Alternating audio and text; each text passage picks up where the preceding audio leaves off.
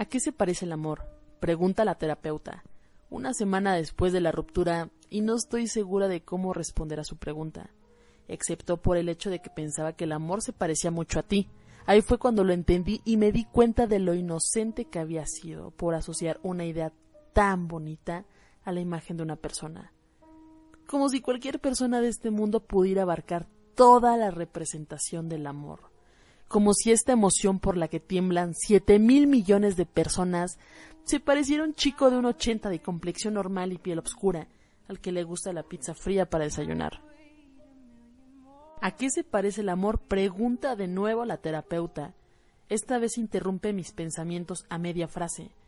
Y en ese momento estoy a punto de levantarme y salirme por la puerta. Pero he pagado demasiado dinero por esta hora. Así que en vez de eso, la miro fijamente igual que miras a alguien cuando estás a punto de entregárselo, con los labios fruncidos listos para empezar una conversación, los ojos que indagan en los suyos buscando todos los puntos débiles, que tienen escondidos en algún sitio, el pelo detrás de la oreja, como si hubiera que prepararse físicamente para una conversación sobre filosofía. O más bien, las decepciones de lo que parece el amor. Bueno, le digo, ya no creo que el amor sea él. Si el amor fuera él, estaría aquí. Si fuera el elegido, sería él quien estaría sentado frente a mí. Si el amor fuera él, habría sido sencillo. Ya no creo que el amor sea él, repito. Creo que el amor nunca fue. Creo que solo quería algo. Estaba dispuesto a darme algo que creía que era más grande que yo misma.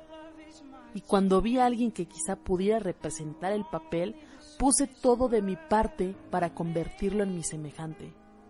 Y me perdí en él. Tomó y tomó de mí. Me envolvió en la palabra especial hasta convencerme de que solo tenía ojos para mí, solo tenía manos para sentirme, solo tenía un cuerpo para estar conmigo. ¿Cómo me vació? ¿Cómo te hace sentir eso? Me interrumpe la terapeuta. Bueno, le dije, me hace sentir como una mierda. Puede que estemos todos enfocándolo mal. Creemos que es algo que se busca allá afuera, algo destinado a chocar contra nosotros en el camino al ascensor, o al deslizarse por nuestra silla en una cafetería cualquiera, o aparecer al final del pasillo de una librería, igual de sexy que intelectual. Pero creo que el amor empieza aquí. Todo lo demás es puro deseo y proyección de todas nuestras necesidades y fantasías. Pero esos elementos externos nunca podrán funcionar si no nos miramos por dentro y aprendemos a querernos a nosotros mismos para poder querer a los demás. El amor no se parece a una persona. El amor son nuestros actos. El amor es dar todo lo que podemos, aunque sea solo el trozo más grande de un pastel. El amor es comprender que tenemos el poder de hacernos daño, pero que vamos a hacer todo lo que esté en nuestras manos para asegurarnos de que no nos los hacemos. El amor es imaginar toda la dulzura y el cariño que merecemos. Y cuando alguien aparece y dice que nos los dará igual que nosotros, pero sus actos nos rompen más que construirnos. El amor es saber a quién elegir.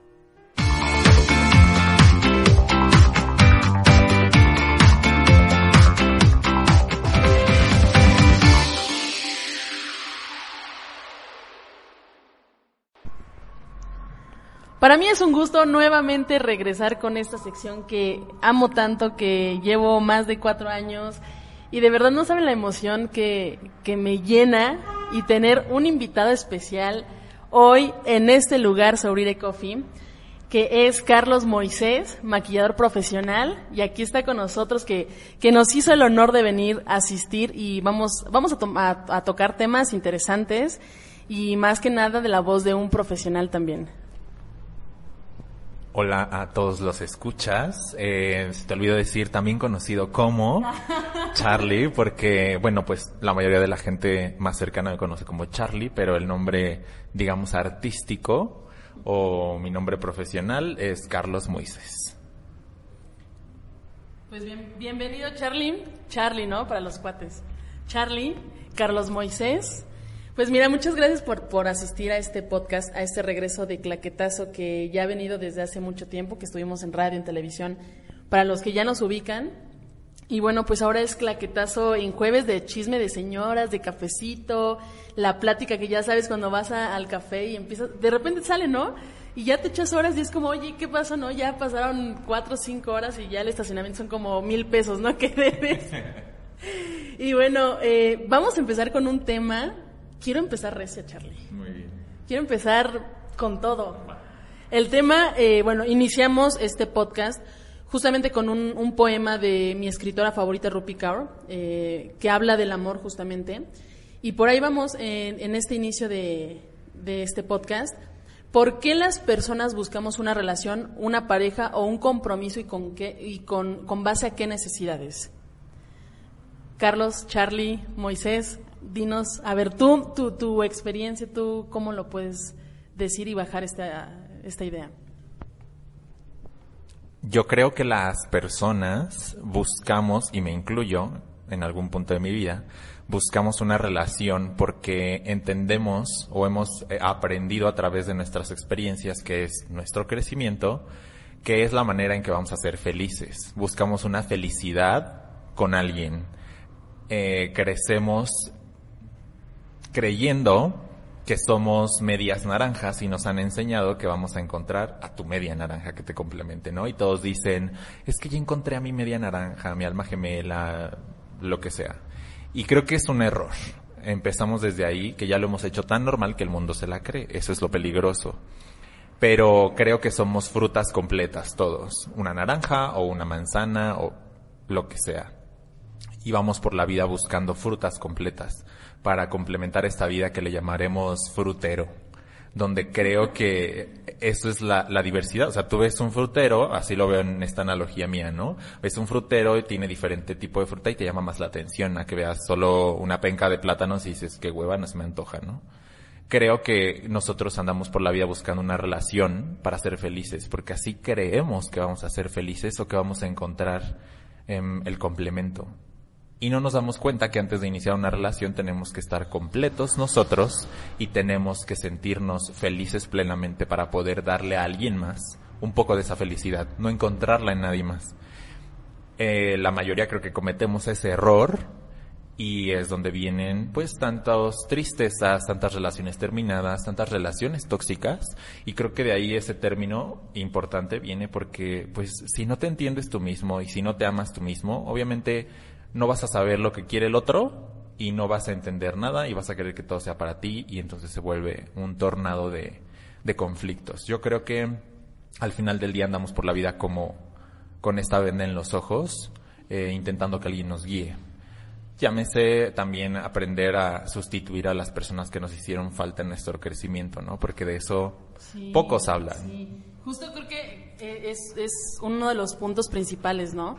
Ya lo habíamos platicado antes, de hecho, es la parte como de, creo yo que ya tenemos como arrastrando esa parte de los daddy issues, los mommy issues, como toda esa parte familiar de cómo nos fueron moldeando, tú crees como con esa idea, ¿no? De decir, ah, no, pues mi pareja tiene que ser así, así, así, ¿no? Y, y, y justamente vas construyendo ciertos tiempos, ciertos metas, porque así te lo estipulan tu familia, tus padres, y justo, ¿no? Llegas a crecer y dices, es que tengo yo, ¿no? En mi caso, que tengo 29 años, estoy a punto de cumplir los 30, y ante la sociedad justamente se ve eso, ¿no? Es como la solterona que tiene 30 años, este, ya la quedada, la, la tía loca, borracha de las plantas, de los gatos, ¿sabes? Y, y te, te ponen esas etiquetas toda la sociedad y así ha sido, digo, lamentablemente así pasa en Latinoamérica, porque si te vas a otros continentes, a Europa, Estados Unidos, la gente es tan feliz en la parte como de la soltería y son tan independientes, porque justo desde chicos los sueltan a la independencia y en México no, o sea,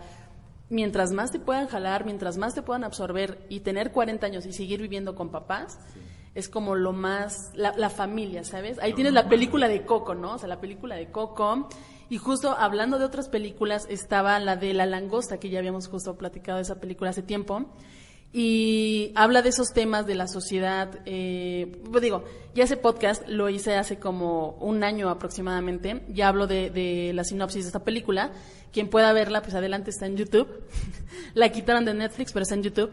Y justo es eso, ¿no? Como el estipular que forzosamente debes de tener una pareja, una relación, un matrimonio para que tú puedas ser dependiente y puedas salir adelante. Porque si estás soltero, eres nada ante la sociedad. Justo es un punto, un súper importante. Creo que eh, familiarmente, culturalmente, creemos que así debe ser, ¿no? Y Ah, lo decíamos la, última vez que platicamos, ¿no? Es un, poco más visto o mucho más visto para las mujeres, ¿no? Es un tema súper pesado el hecho de que tengas cierta edad y no tengas una pareja. Las personas te dicen de mil adjetivos, ¿no? Quedada, ya se te fue el tren, eh, la solterona, o, o, hasta en broma, ¿no? Ay, vas a ser la tía soltera, vas a ser la tía buena onda. ¿Y por qué no ser la tía buena onda todo el tiempo? O sea, teniendo pareja o no, o la tía buena onda teniendo pareja o no, no sé, o sea, al final del día pareciera chiste, ¿no? Pero creo que es mucho más intenso y realmente no lo creemos porque sí, o sea, buscamos pareja de, de las mil y un maneras, ¿no? Para que la familia esté contenta, para que mis amigos digan que ya logré algo en la vida, para que la sociedad me vea bien. Y de cierta forma, ahora que lo pienso, cuando, o las relaciones que he tenido como cercanas, eh, de amigos, cuando tienen una pareja, se aíslan de todo. O sea, no sé, quizá no tuvieron pareja por mucho tiempo, es la primera, lo que sea, y es entendible, o sea, estás en, el, en la etapa del enamoramiento, pero no puedes dejar la vida que, que te seguía, la vida de siempre, porque ahora tienes pareja y ahora... Sí, claro. Entonces los amigos, ¿dónde quedan? ¿Dónde queda tu familia? ¿Dónde queda tu individualidad? O sea, siento que perdemos individualidad erróneamente y vamos a lo mismo.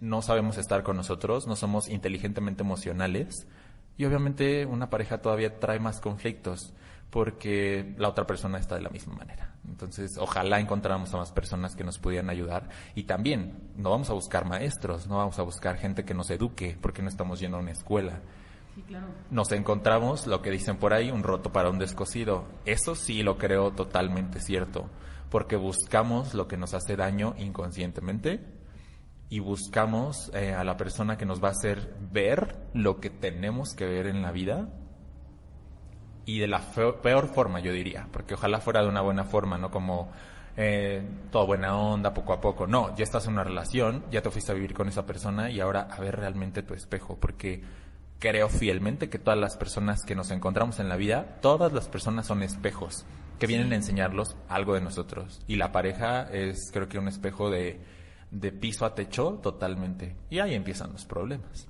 Y algo también muy importante, y creo que antes de empezar una relación, creo que debe de existir el amor propio, ¿no? Porque si empiezas a brindar todo a esa persona sin tener el amor propio, es el espejo. Es básicamente eso. O sea, Estás dando lo que tú no mismo, te, o sea, tendrías que darte a ti mismo, se lo estás dando a otra persona por complacer a esa persona y por llenar expectativas que son tuyas y nada más, no sé, o sea, como por la parte de no sentirte solo, si lo quieres llamar de esa parte, ¿no? Y justo en toda esa parte se, se engloba la parte de las, de las necesidades básicas de supervivencia, que son las afectivas y las sociales las afectivas, eh, los abrazos, la pareja, o sea, englobar eso y en sociales ya entran como pues la familia, los amigos y saber dividir y poner límites entre esos dos está muy difícil. Justo cuando no existe el amor propio, cuando no se ponen límites, cuando no hay ciertas condiciones, si lo podemos llamar de esa manera, como condiciones ante ante ti, ante tu pareja, ante tu relación social en general, tus amigos, familia, porque ahí empieza, ya empiezan a, meterse ciertos, ¿no? Entonces empieza ya a afectar desde ahí. ¿Tú cómo ves esa parte de la, de la responsabilidad afectiva? Tengo por aquí algo escrito que me gustaría decirlo tal cual, o sea, textualmente, para no meterle de mi cosecha, porque si no me echo 10 minutos más. Y yo quiero también aclarar que aquí van a escuchar perros, gatos, música, de todo, cortinas de todo, porque estamos grabando aquí en la cafetería, entonces no estamos, no estamos omitiendo nada. Yo estaba grabando ayer y me agarró el temblor. me agarró el temblor y dije, no, tiene que ser mañana. No, no, no, no. Y ahorita suena, no. Era una señal. Tenía que ser el día de hoy, no ayer. Y bueno, voy a empezar con esto. Es súper cortito, pero para dejarlo muy, muy conceptual. La responsabilidad afectiva tiene que ver con una plena conciencia de las decisiones que tomamos en relación con otros y su posible afectación de manera positiva o negativa en ellos. Por lo tanto, la capacidad de comunicar tanto las necesidades y deseos propios como de escuchar la de las otras personas hacen parte de ser responsable afectivamente. Algo que he aprendido a través de estos años es yo eh, me voy a hacer responsable de lo que yo diga.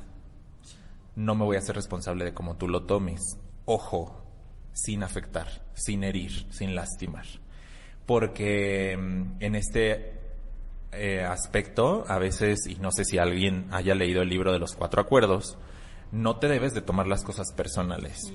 Por más allá de que sea tu mamá, tu mejor amigo o tu pareja, eh, a veces las condiciones se dan para aprender y no todo debe ser un drama al final del día.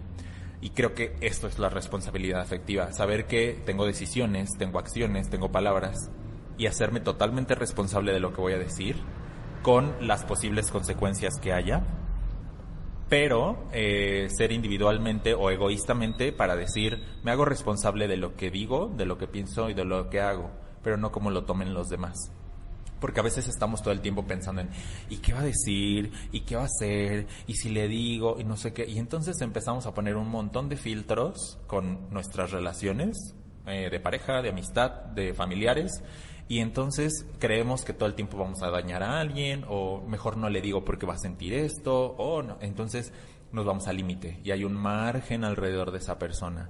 Y no, o sea, creo que deberíamos o merecemos más bien, sustituyendo esa palabra, merecemos que nos digan las cosas como deben de ser, de manera respetuosa y sin, sin herir, pero entenderlas de la misma manera y hacernos responsables. Si obviamente alguien que te quiere bien y te dice, oye, le estás regando porque estás haciendo esto y esto, ok, vamos a planearlo, platicamos, a ver cómo es, por qué, de qué se debe, bla, bla, bla, y intentar averiguar un poco el trasfondo, porque si por algo está, está saliendo ese tema, ¿no? Al final. Y entenderlo de esa manera. Te lo están diciendo y siempre decirlo con amor. Con respeto. Y con respeto, claro, porque a veces, ah, no, nos esperamos hasta que la olla está a punto de explotar o hasta que el vaso está lleno y entonces hay una pelea y empezamos a maldecir y a decir groserías y ofendemos.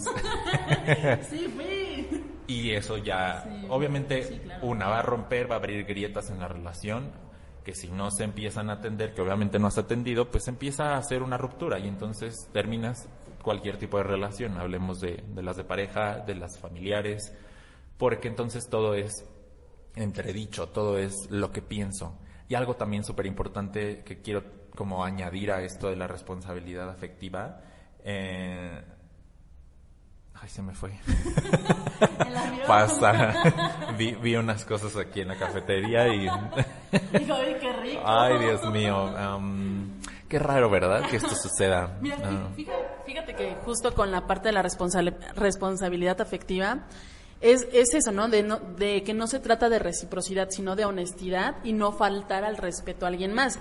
Y creo que he escuchado últimamente mucho esto del ghosting en la actualidad. O sea, sí siempre ha existido, ¿no? Que, oye, se desapareció, puta, a lo mejor siguen alerta Amber, ¿no? Y ya se fue, ¿no? O sea, y se marchó. Ahora ya le pusieron un nombre. Ahora le pusieron una etiqueta y un nombre, ¿no? Que es el, la parte del ghosting. Y es eso, ¿no? el que no que viene de la mano con la responsabilidad afectiva. Es eso, el ghost ya se, se volvió un fantasma y justo estaba investigando esa parte del ghosting y decían que es como, si me voy, no ya no ya no hablo contigo, te bloqueo, bye, pero también te stalkeo de otras cuentas para saber cómo estás. O sea, entonces, ¿te vas o no te vas? ¿Sabes? O sea, y creo que digo, no es por señalar a las generaciones actuales, pero creo que se da mucho eso. O sea, ahorita para la gente joven, o sea, te hablo de 18 en adelante, de 18 a 20, 23, 24, es la parte de el ghosting, poner una fecha de, de vencimiento a la persona. ¿Sabes? Se van. Y, oye, ¿y qué pasa? No. Sin, sin explicación, sin nada. Y justo ahí se vuelve todo un círculo, toda una red, sí, como un, un proceso al final, de que la otra persona entra en depresión, se culpa, se cuestiona, se juzga, y ahí viene todo esa parte, ¿no? La responsabilidad afectiva, la otra persona está mal y la otra persona pues desapareció, ¿no? ¿Por qué? Porque etiquetó y puso una fecha de vencimiento a la persona, a la relación, a la pareja, a como quieras verlo, a, las amistades, o sea, no simplemente nada más en, relación de pareja se da, ¿no? También en, en la parte de las amistades. Ya, ya te regresó el avión, perdón. No, pero...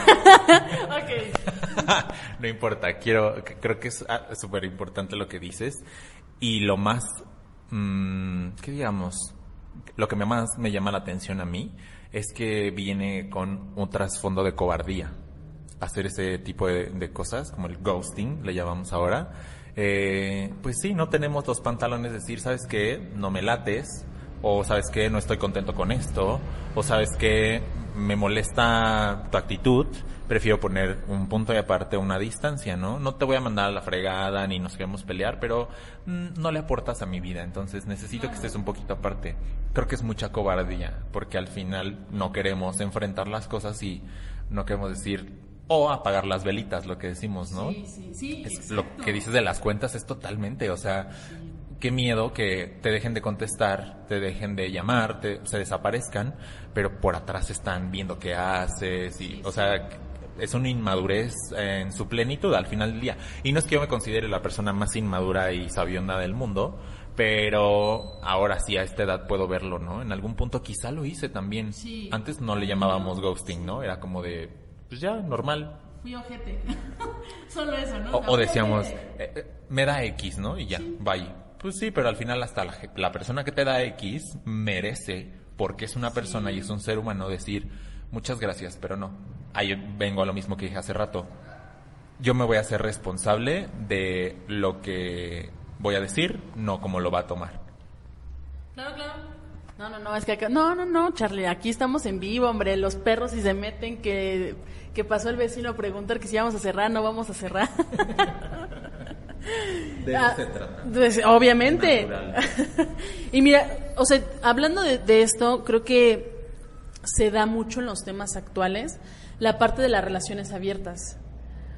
O sea, que la relación abierta, la otra que les llaman, ¿cómo se llaman? Los, los swingers, ¿no? O sea, que cambian de, pareja, hablando de sexo, hablando de emociones, o sea, como es, es como, es que este tema tiene mucho de, de, de, de dónde deshebrar, o sea, le puedes sacar y sacar y sacar, y justo, ¿no? O sea, ¿sabes qué? Yo sí quiero una relación y eso lo he escuchado de mucha gente, no tienes idea, Charlie, de muchísima gente que son chavos. O sea, te estoy hablando entre los 20 y 23, que es, oye, ¿y qué pasó con Juanita? O sea, estaba saliendo.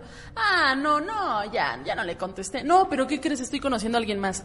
Y tú, o sea, ¿qué, o sea, ¿en qué momento? No sé, ¿por qué cambian tan, tan rápido como si fueran calcetines? Como, ay, estos no se me ven bien, pues vámonos a la fregada, ¿no? O sea, ¿Y por qué no también plantear desde un principio como, oye, quiero una relación abierta, oye, quiero, o sea, ¿sabes? Intentar hacer eso. Mm, yo en lo personal no, no, no veo a mi, a mi pareja como, bueno, no tengo pareja, ¿no? Digo, si alguien quiere, podría ver a mi pareja como, mm, antes que tu pareja, tu mejor amigo, tu mejor amiga, porque es a la persona que le cuentas todo, o sea, le cuentas tus días, le cuentas hasta cómo te huelen las patas, le cuentas, o sea, todo, sabe todo de ti. Obviamente también con cierto límite, porque si ya rebasamos, creo, eso, entonces ya, o sea, pues, ¿qué onda, no? Y también en la parte del contacto sexual. Creo que es muy, muy importante eso de, pues, sacar el cachondeo, tú sabes. Creo que también es algo muy importante que dentro de la relación es algo que entra, ¿no? O sea, que queremos y que buscamos ¿Tú cómo lo ves, Charlie? Es que nada me mueves la cabeza. Sí. Yo siento que nos hace falta mucho valor. Hay que ser muy valientes para tener y conocernos al final del día, porque queremos saber lo que queremos, pero eso es solamente de dientes para afuera. Entonces, realmente lo que decíamos hace ratito, ni te conoces a ti mismo, ni sabes lo que quieres, ni te valoras como persona, no te amas porque no conoces qué es el amor por uno mismo y ni siquiera tenemos, o sea, ¿cómo salimos a buscar algo que no conocemos o que no sabemos? Sí, ¿no? que, no que no nos conocemos ni a nosotros mismos, ¿eh? o sea, vamos andando así como, uy, es que está... Ah, ahí es donde entra otra parte, o sea, la parte de las emociones y la parte, gracias, gracias Charlie, y la parte del, de la atracción sexual. Creo que también ahí es donde otra cosa se deshila de esto, que es donde empieza la infidelidad, que algo que platicábamos la vez pasada es dentro de una relación, supongamos que eres muy abierto y le permites a esa persona, como sabes que no es relación abierta, pero pues si quieres experimentar, pues adelante, ¿no? O sea, pero cuando ya involucra sentimientos, entonces ya hay como como un límite, ¿sabes? O sea, es como ya pones esa barrera, ya pones ese stop, ¿Tú cómo ves? Siento, siento que es un tema súper controversial. O sea, la gente que escuche esto es como de, ¿qué? O sea, yo en una relación permitiría, ajá, sí, o sea, se, se le pueden sacar 10 millones de podcasts al tema de la fidelidad o de la infidelidad. Pero sí, eh, todos son acuerdos. Al final, lo que te decía la vez pasada que platicábamos, cuando inicias una relación, en lugar de nada más todo sea como, ay, me encanta que te encanten los sándwiches, porque a mí también, o sea, sí, pero ¿qué más, no? ¿Qué te gusta de una pareja? ¿Quién eres? Para empezar, ¿quién eres? ¿Qué te atrae, pero no físicamente, sino em, acciones, emociones, mm, tus sueños? Creo que eso es lo más atractivo de una persona, hablando de este tipo de relaciones. Y um, siento que cuando no pasa de esa manera, pues empezamos mal. O sea, si no nos inventamos desde el principio las cosas, es lo que pasa ahora con los temblores, ¿no? O sea, si no hay un edificio bien cimentado, se va a caer. Si hay un edificio bastante viejo, hablemos de una relación de mucho tiempo que jamás hablo del tema, porque, ay, ¿cómo? O sea, creemos que los valores de todos son los mismos. Y también no me quiero meter a decir que son buenos valores o malos valores, o que la gente no tiene valores pero creo que al final del día, pues el, no hablar desde el principio y no decir lo que quiero, pues va a influir en que cada uno tenga conceptos diferentes de lo que es una acción. En este caso, la infidelidad, ¿no? Si tú le dices, para mí es infiel que tomes gel antibacterial, o sea, por decirlo muy estúpido, ¿no? Pero bueno, imagínate, o sea, a qué nivel, ¿no? Puede ser infidelidad que voltees a ver el celular mientras estás platicando con alguien, porque hasta eso, ¿no? Imagínate qué horror. Pero, bueno, y si yo, tú me dices, eh, tomar el gel antibacterial de alguien más para mí es infiel, yo te voy a decir, no manches, qué onda, ¿no? Ah, no, pues para mí infidelidad es acostarte con alguien, ¿no? O besar a alguien, no sé. Y si eso no se habla desde el principio, pues creo que la relación no tiene mucho futuro. Por más que entendamos que vamos a tener una relación duradera, y puede ser, ¿eh? O sea, eh, relaciones súper largas, en donde entonces cuando se cometa algún tipo de acción y no llegar a ese punto, pero que cualquier error, pues, ay, entonces ya decimos, es que es el tóxico, la tóxica, no sé qué. A ver, o sea, también no le pongas etiquetas a las personas cuando ni siquiera lo conociste desde el principio tal cual era, abierto, vulnerable.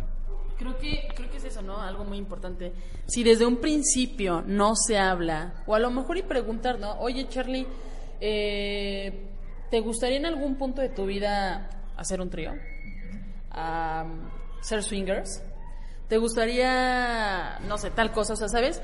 Desde un principio, si la persona te dice, no, ah, ok, va, o sea, yo no tengo problema, no, tú no tienes problema pero llegar también a ese acuerdo, porque si ya estás en una relación y de repente como, oye, mi amor, un año, no dos años, tres, oye, y si hacemos un trío, ¿estás loco? Claro, ya te quieres dar a alguien más, bla, bla, bla, ¿sabes? O sea, ya desde ahí, desde un principio se tiene que poner las cartas en la mesa, soy esto, está bien, no está bien, va, ¿no? O sea, ya sabes con qué, con qué jugar, ¿no?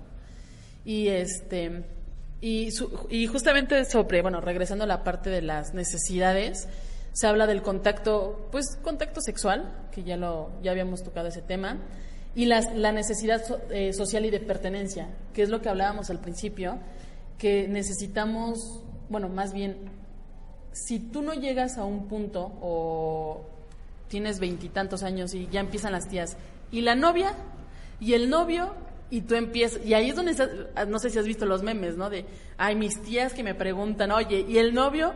Y su esposo, tía, o sea, básicamente así, ¿no? Sí, se la regresas. ¿Por qué? Porque te están presionando y presionando y ya dices, ay, mira, mientras le dé el gusto a mi familia, ya lo que, ya lo que sea. Y ahí es donde ya entra la parte de lo del afectivo, bueno, lo de hacer efectivo, afectivo, no efectivo, efectivo, bueno, bueno, también no te ven por eso, pero... Ay, me dice la Sugar Mommy, ¿no? y este y justamente también, o sea, sentirse sentir la presión social, pero también la necesidad de pertenencia, ¿no? Porque dices, "Ay, es que me gustaría casarme, ¿no? Es que quiero casarme." Pero tu pareja no quiere casarte, bueno, no quiere casarse, ya empieza ahí un problema, y es que no quiere, claro, es que esto, a lo mejor no es el momento, digo, yo lo veo, yo soy muy abierta, Charlie, y yo lo veo como un de no poner etiqueta, ¿sabes? O sea, sí, bueno, somos novios, pero bueno, nada más por poner la etiqueta, ¿no?